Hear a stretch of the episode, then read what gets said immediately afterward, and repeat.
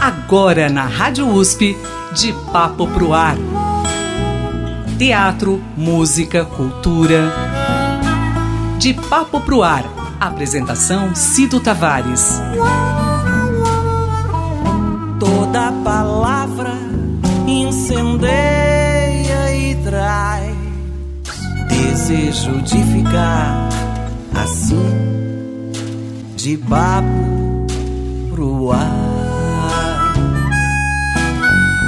Bom, toda sexta-feira a gente tem gratas surpresas aqui no nosso De Papo Pro Ar, com convidados ilustres, né? E eu tenho uma satisfação enorme de receber novamente aqui com a gente a Clara Haddad. Ela já esteve conosco aqui no De Papo Pro Ar, falando de um lançamento de um, de um belo trabalho, é, isso em 2020 ou 2021.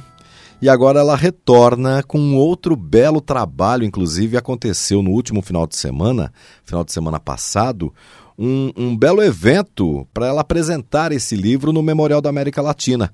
Como ela é uma ótima, uma das melhores, a melhor narradora do mundo e da Europa, ela vai contar essa história para gente direitinho. Clara Haddad, que alegria revê-la, tudo bem? Tudo bem, Cida, é uma alegria revê-lo também, né? Depois de tanto tempo, foi 2020, viu? A 2020, nossa conversa, na pandemia. Nossa, aconteceu tanta coisa, né? Plena Parece pandemia. que o tempo voa. É. Parece que foi na outra encarnação até. Incrível, Né? incrível isso, viu? A gente, a gente perde até a noção do tempo, né? Porque já Perde estamos a aqui. noção do tempo. Estamos aqui no último mês já de, de, de- do ano Verdade, de 2023. verdade. Incrível isso, né? Meu Deus.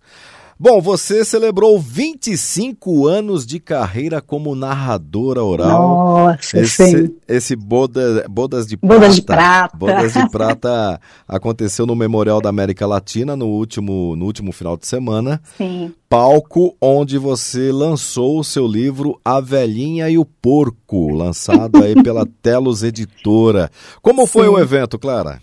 Ah, foi maravilhoso. Primeiro, por celebrar 25 anos de trajetória numa área que na- artística, né, que muitas pessoas, inclusive até, nossa, você conta histórias, às vezes não consideram uma profissão, né? Acham que é um hobby, Verdade.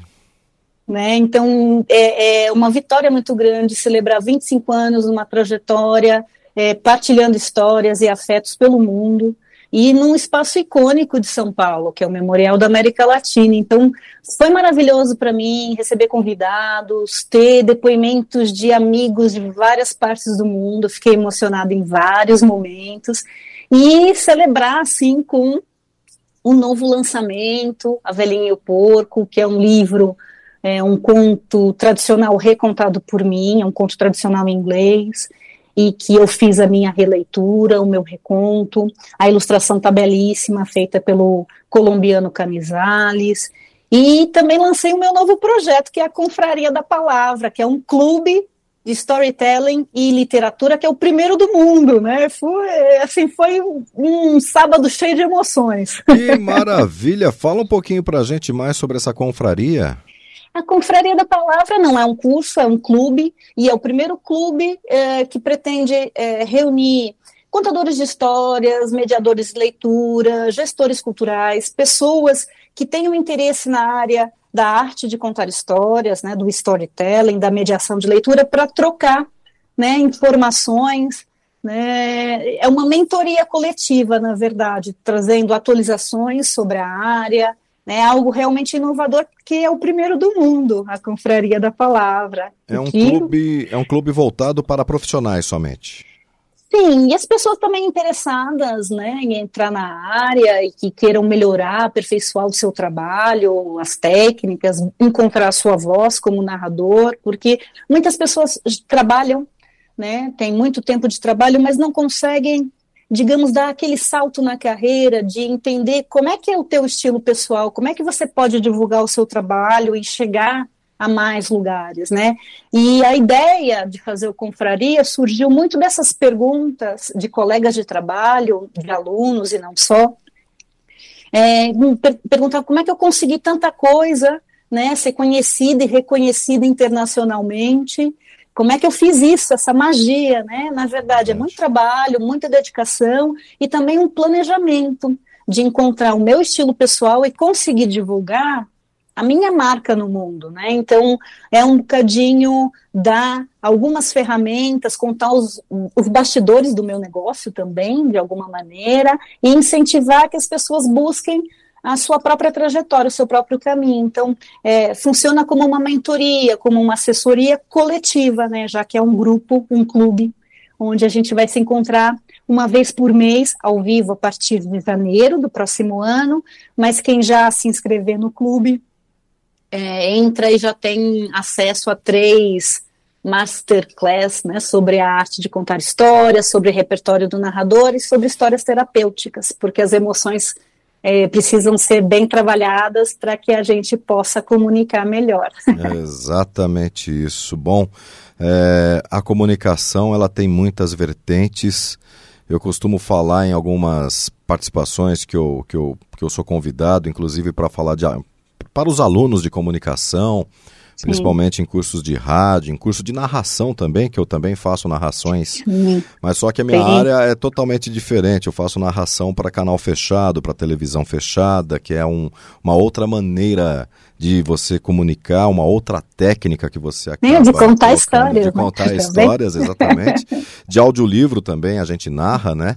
Uhum. Então, é, a, as pessoas não imaginam, ah, é só pegar e ler, né? Como você Ai, falou. Não, de jeito De nenhum. jeito nenhum. A gente precisa se realmente se desconstruir para construir e, uhum. e, e, poder vestir a roupa, né? Eu costumo falar Exato. que a comunicação é um grande guarda-roupa que a gente veste a camisa de acordo com a história. E a Exatamente. gente precisa se doar e não é fácil. É realmente são técnicas, é uma arte e a gente precisa realmente nos encontrar nessa comunicação, né, Clara? Ah, sem dúvida nenhuma. E se não tiver emoção, não tem vida, não tem alma. Precisa né? E a comunicação, contar histórias, né? Também é uma comunicação.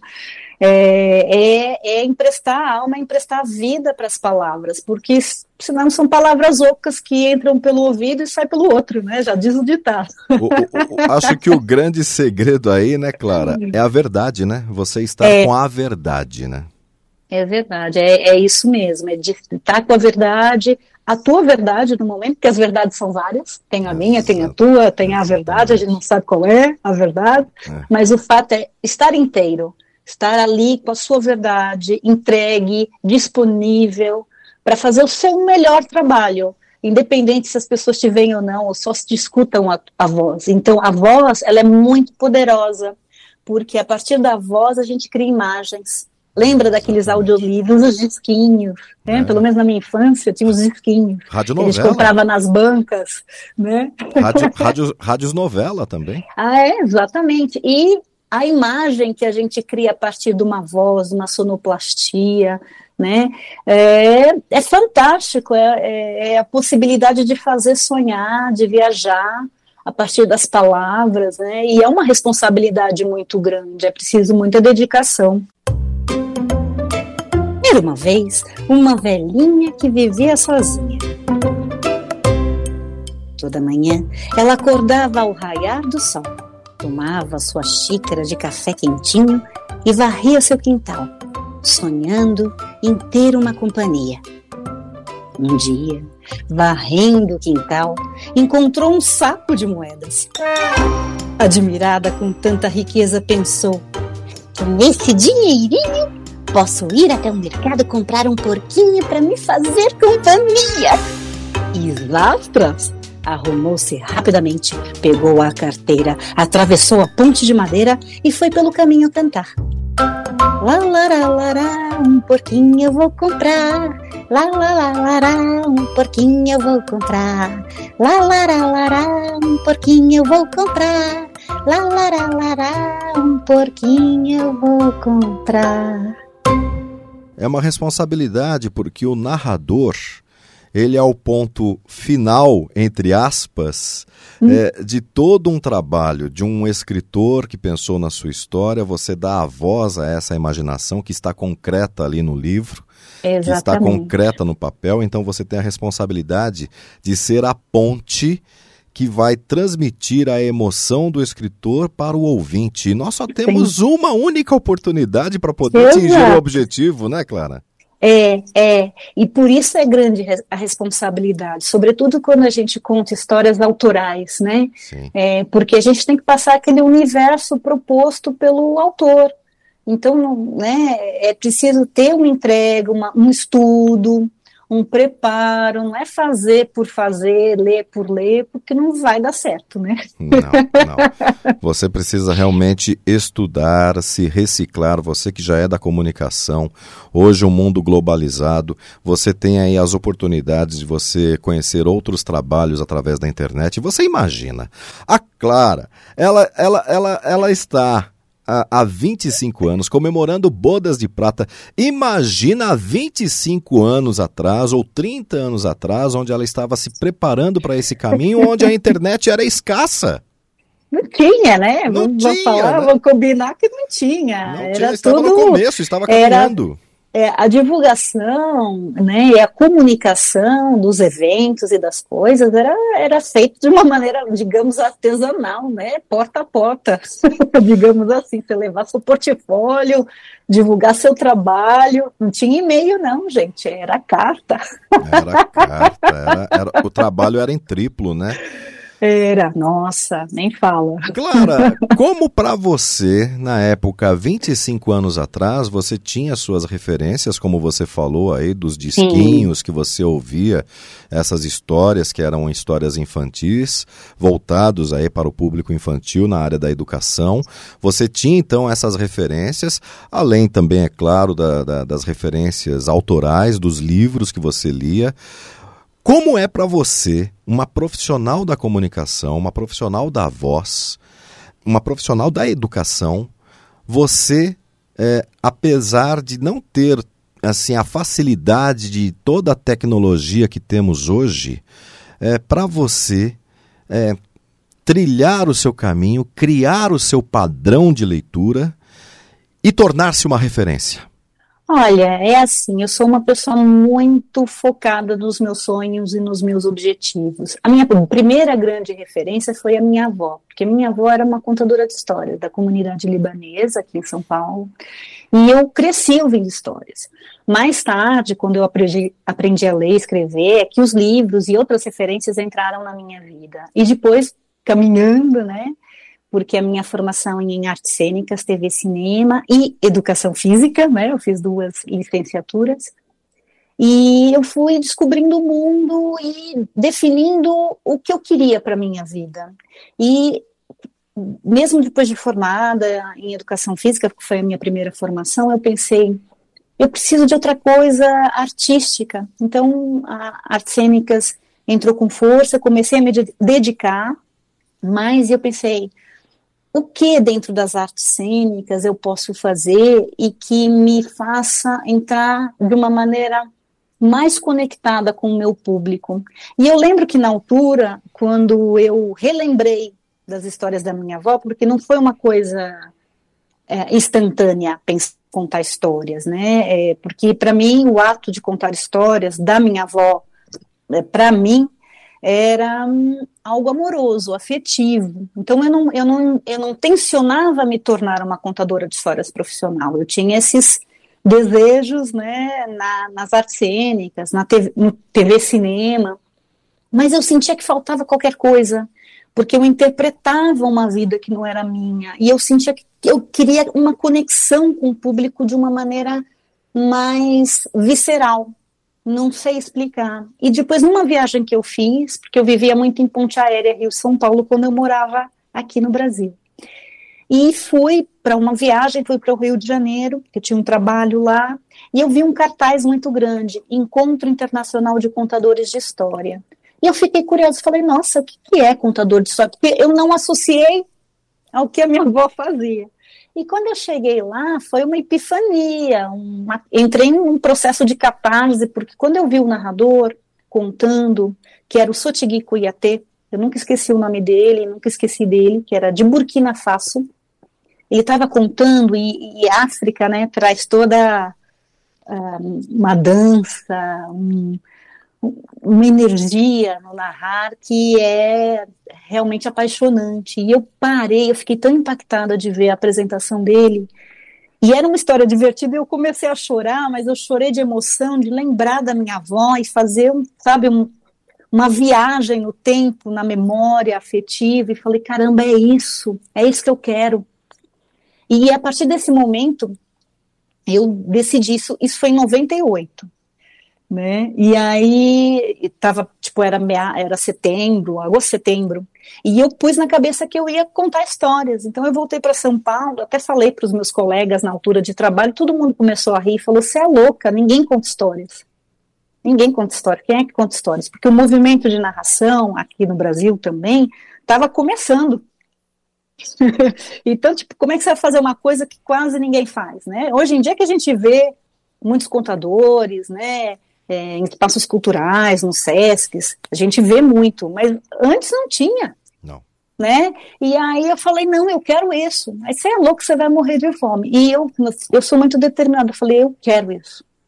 E eu comecei a pesquisar. Primeiro, fui atrás das histórias que eu ouvia da minha avó, fui atrás das informações do Sotigui Cuiatê, consegui alguém que falava francês para com, comunicar com ele, porque eu não tinha a tradutora, né, que o acompanhava quando ele vinha aqui no Brasil, ele já faleceu, né, mas quando ele vinha, ele tinha a tradutora, então eu consegui entrar em contato com ela e ter contato com ele, então a partir daí um mundo novo se abriu para mim, de artista da palavra, e eu decidi, então eu comecei a treinar meu caminho, primeiro é, como falo, né, Fernando Pessoa, primeiro é, estranha-se, depois é entranha-se, foi um bocadinho assim, quando eu falava ah, eu conto histórias, e as pessoas não entendiam muito bem o que é que eu fazia. Ah, você lê? Ah, você.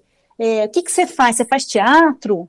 E a narração, ela é um, é um bocadinho de tudo, né? Porque eu trabalho com a oralidade, muitas vezes pode ser a partir do texto, sim, a partir de um autor, mas pode ser histórias da tradição oral, que não tem no livro, uhum. que ela é narrada oralmente. Então eu tenho que trabalhar muito a memória para poder recontar essa história, não tem um registro escrito, né? Então é difícil. Então é, é uma arte que está é, numa linha tênue entre a arte cênica também, porque eu não interpreto ninguém, ainda que eu faça várias vozes, eu sou eu contando a história, como se eu fosse uma testemunha ocular dos fatos, aquela aquela pessoa sabe que gosta de contar uma fofoca, então fica de olho na vida alheia e conta o narrador é um bocadinho isso, sabe? Aquele, como a gente fala em Portugal, aquele cuscovilheiro que fica ali de olho em cima do muro, olhando o que, que o outro faz e quando o outro vira as costas, conta. É um bocadinho isso. É o que o narrador faz. E eu fui criando meu caminho, sabe? É, eu sou muito determinada mesmo quando eu quero algo. É o primeiro passo. Você deu o primeiro passo, a vida se transformou, você permitiu e se permitiu que isso acontecesse. Exato. E, e, e, e, o grande narrador é aquele que realmente passa despercebido, né? Ele, ele é importante, mas também ele é oculto, né? Isso, Exato. Isso é, é, uma arte. Essa é Isso a magia. é uma arte. É a magia, porque você não pode roubar a cena. É. do que é a história, né? O texto ou o que você está contando é mais importante do que você, ainda que você esteja lá contando, né? E a... E, a, e a grande questão muitas vezes é o ego, é. As pessoas, quando vão contar, querem fazer e acontecer e focam muito em si, na própria imagem, e esquecem o que é o primordial, que é o vínculo, que é o texto, como você bem falou, que é a ponte uhum. entre você e quem está te ouvindo. Então, é, é, pensar que você tem que se despir do ego para dar o seu melhor através das, do seu corpo e da sua voz, né, da sua expressividade, é, de modo geral, né, corpo e voz, ao serviço da narrativa. E a Clara Haddad alcançou essa excelência. Em 2015, ela foi reconhecida como a melhor narradora de língua portuguesa da Europa. Além disso, no ano de 2020, ela recebeu uma homenagem especial, recebendo o troféu Baobá, conhecido como o Oscar dos Narradores e Mediadores de Leitura do Brasil, em um reconhecimento ao seu percurso exemplar. Parabéns, Clara. Que maravilha, ah, né? Foi o máximo. Eu, eu, em 2015 eu nem sabia que eu estava concorrendo, sabe? Aquela coisa, eu, eu, não sou. eu sou uma pessoa um bocadinho distraída em alguns aspectos, né? É engraçado isso. E quando eu cheguei no festival, eu nem sabia que eu estava nomeada, que eu estava com.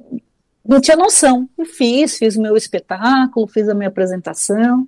E depois, no final, o público que lá estava, porque tinha é, estudantes de português, tinha portugueses brasileiros, é, né? Eu, eu, eu, fiz a narração em português, porque e era dentro de um castelo, Olha. porque é um festival enorme que eles convidam mais de 35 narradores de vários lugares do mundo, todos, cada um contando no seu idioma. Uhum. E quando eu terminei, o pessoal tava assim eufórico, bateu palma de pé, assim, eu fiquei super grato, falei, nossa, adoraram, não sei o que, e depois se aproximaram e parabéns, parabéns, é merecido, votamos, você realmente é a melhor, votou em quê, né, não estava sabendo que eu estava concorrendo, eu falei, gente, como assim eu ganhei?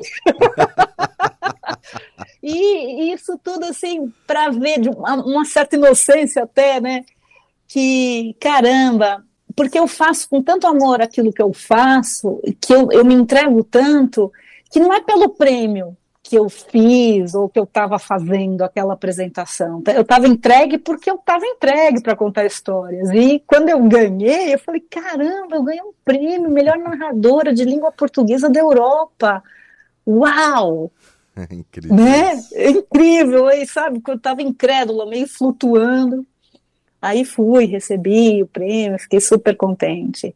E em 2020, em plena pandemia, porque né, foi em março que eu recebi é, é, esse troféu.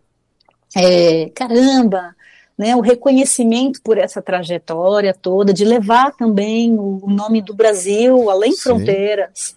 Brasil né? e Portugal juntos. Brasil e Portugal, mas é, nossa, tão, é tão importante né, levar a tradição oral do Brasil, de Portugal, de outros países, né? Mas assim, desses dois especificamente, porque eles vivem no meu coração, né? É, o Brasil, porque eu nasci aqui, eu nasci na cidade de São Paulo, uhum. e meu coração também, metade dele é daqui.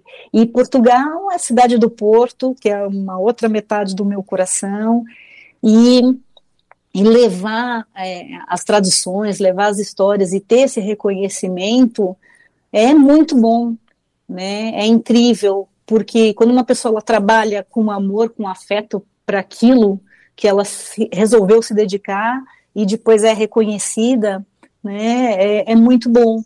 Eu não trabalho pelo reconhecimento, mas os reconhecimentos são quase como uma afirmação de que eu estou no caminho certo, né? É exatamente isso que eu ia falar. É uma afirmação que você fala, não, esse é o caminho que eu escolhi, estou indo uhum. no, na direção correta. Isso é maravilhoso para o profissional.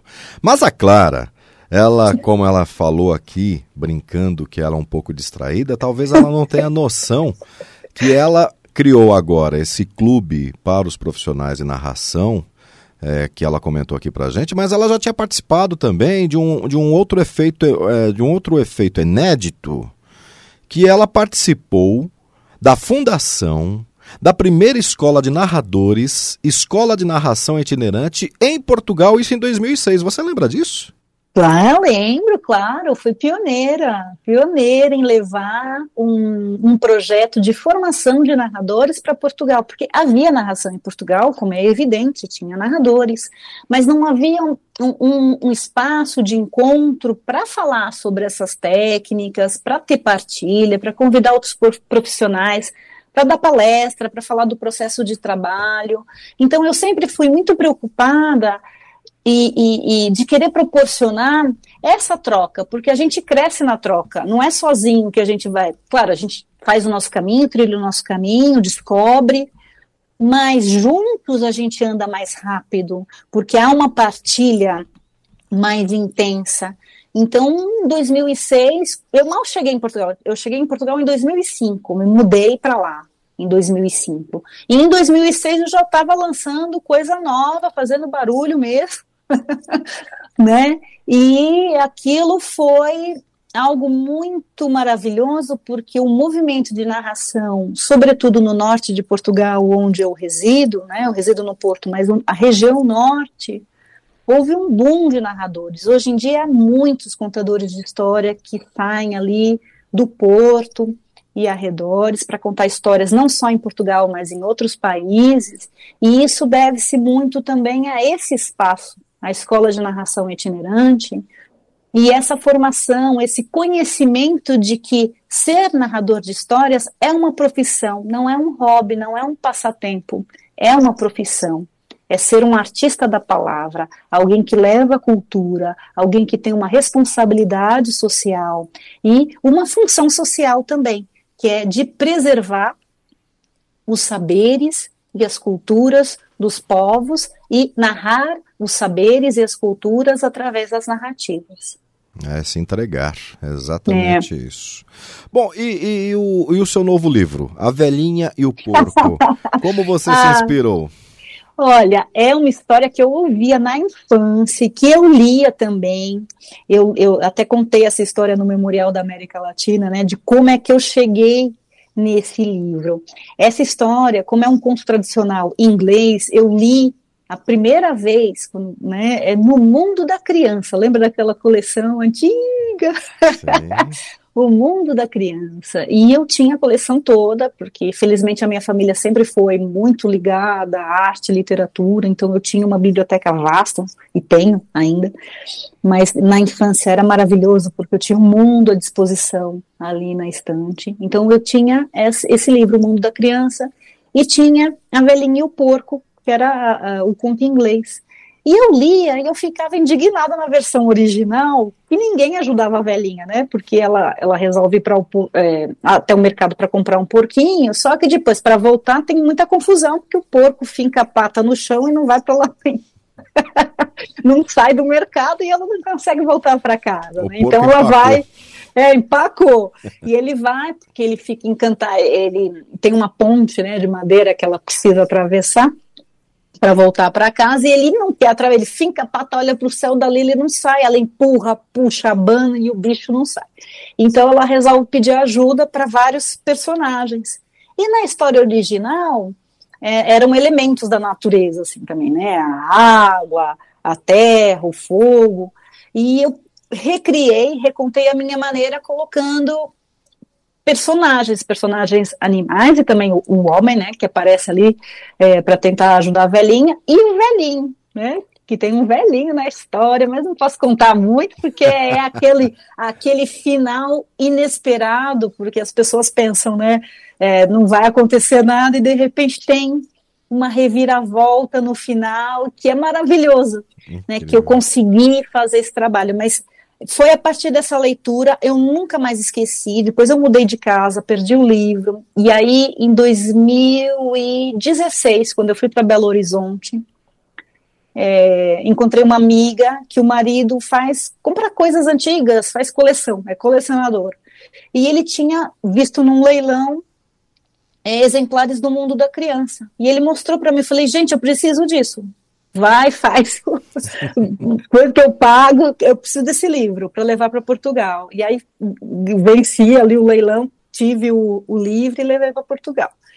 E aí no ano passado, nas férias, eu falei, ah, eu vou pegar o livro, vou reler, né, vou aproveitar as minhas férias, vou, vou relembrar a infância o, né, do livro e abrir, abri o livro e vi a velhinha e o porco, eu falei, olha, eu vou recontar eu sempre quis fazer uma versão desde pequena, que eu ficava indignada com as personagens que não ajudavam a velhinha. Vou criar a minha versão. E aí, nas férias de verão, criei, logo que eu terminei, enviei para Telos, né, para o meu editor, o Erivan, e ele adorou a história. Eu falei, eu vou publicar. Eu falei, sério, sério? Então vamos, vamos publicar. E assim foi. Aí, no início desse ano, em Bolonha, lá na Itália, a gente assinou o contrato eu, ele e, a, e o ilustrador, que é colombiano. A gente assinou o contrato nesse evento, que é o maior evento de literatura infantil do mundo, né? Bolonha, a gente fez o contrato lá, foi assim também muito marcante.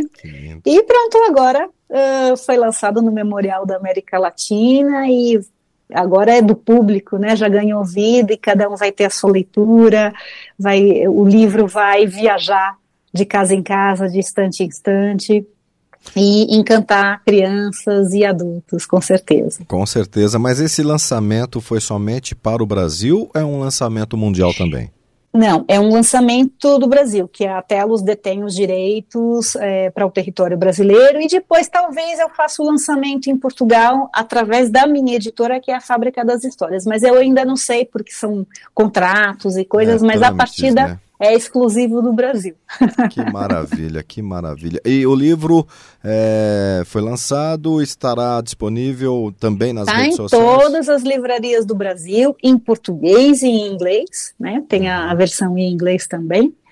É, Para quem quiser é, é, ter acesso ao livro. Então tá em todas as livrarias do Brasil, já dá para encomendar. Poderia, bom, na, na, na, nas livrarias presenciais físicas, né, que infelizmente físicas e online. Infelizmente é. as físicas estão aí se escassando, né, infelizmente. É, é. Mas é, também mas você encontra nas livrarias digitais também. Exatamente. É só procurar pelo título que é A Velhinha, Velhinha e, o Porco, e o Porco, de Clara Haddad, pela Telos Editora, é isso? Exatamente. E agora, no, no dia 2, eu vou estar na livraria Candeeiro, em Campinas, para esse lançamento, né? Que eu vou fazer lá, então a entrada livre, se as pessoas quiserem me ver e ouvir contando histórias e adquirir o livro e levar ele autografado, vai ser uma oportunidade maravilhosa. E no domingo, em Indaiatuba, na Casa Balduco, onde eu também vou fazer o lançamento do livro, então vai ser muito bom. É, contar com a presença de todos, que é entrada gratuita amanhã, sábado, em Campinas. A partir de que horário você estará lá?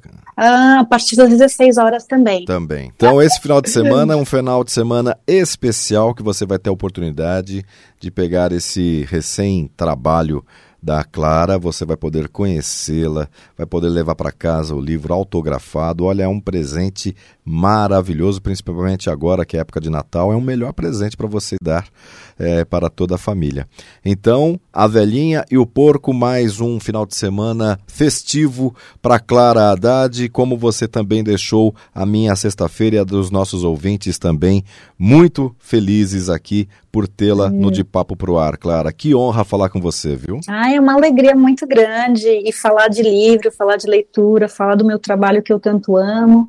É, e para alguém que eu sinto também ama o trabalho, então é uma conversa fluida, leve e agradável. Obrigada pelo convite. A velhinha comprou e foi feliz da vida pelo caminho. Mas quando precisou atravessar a ponte, o porquinho parou e nada fazia se movimentar. Fincou as patas e ficou olhando para o céu. Não havia maneira de conseguir levá-lo para o outro lado. A velhinha o empurrou, puxou, sacudiu. Acontece que o porco nem se mexia. Já sem forças, a velhinha resolveu pedir ajuda.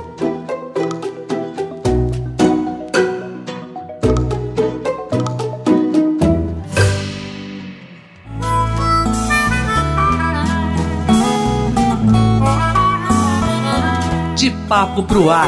Produção e apresentação Cido Tavares. De papo pro ar.